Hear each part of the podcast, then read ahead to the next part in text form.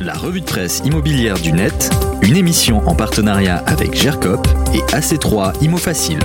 Radio-imo.fr Bonjour, cette semaine la presse se fait le relais d'une inquiétude qui continue de monter et dont personne pour le moment ne semble trouver de solution. C'est la crise pour l'immobilier neuf. On lit ce passionnant papier dans le journal Le Monde qui détaille tous les problèmes auxquels sont confrontés les acteurs du neuf.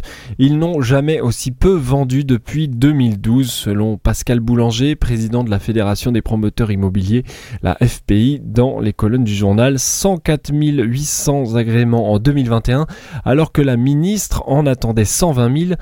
Pire encore, nous dit dans le même élan Marcel Rogement, euh, président des offices publics de l'habitat, tous ne seront pas utilisés car la hausse des coûts de construction ou certains appels d'offres infructueux empêchent d'engager les chantiers. C'est donc une crise forte et durable à laquelle s'attendent les acteurs du neuf car les maires ne semblent pas vouloir faire redémarrer les signatures des permis de construire.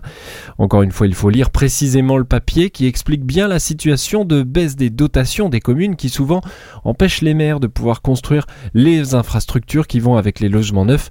Il est donc plus simple de réduire les permis et compilé à une crise des matériaux plus rares et plus chers, le secteur du neuf pourrait bien rimer un peu plus tard avec catastrophe. Autre sujet pour les constructeurs mais aussi les acheteurs, les vendeurs, les agences, le DPE, le diagnostic de performance énergétique semble ne pas être totalement fiable. Dans la presse, c'est le magazine 60 millions de consommateurs qui tire à boulet rouge sur le fonctionnement et sur les diagnostics aussi, le magazine a fait réaliser sur une même maison plusieurs DPE de plusieurs agences différentes. Résultat, eh bien pour une même maison, les cinq diagnostiqueurs n'aboutissent pas au même résultat. Il y a toujours au moins deux lettres différentes et parfois 3 pour les étiquettes énergie qui vont de A à G.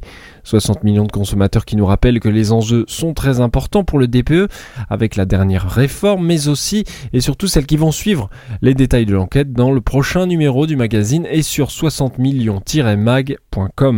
Et puis enfin, la hausse des taux continue et la BCE n'est pas optimiste. Elle alerte sur le risque de correction dans l'immobilier.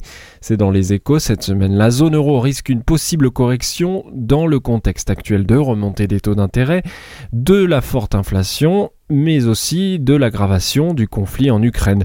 Tous les détails en lisant l'article des échos. Vous retrouvez les liens sur Radio Imo, le podcast de la revue de presse, tous les liens à lire cette semaine de la revue de presse de Radio Imo. La revue de presse immobilière du net, une émission en partenariat avec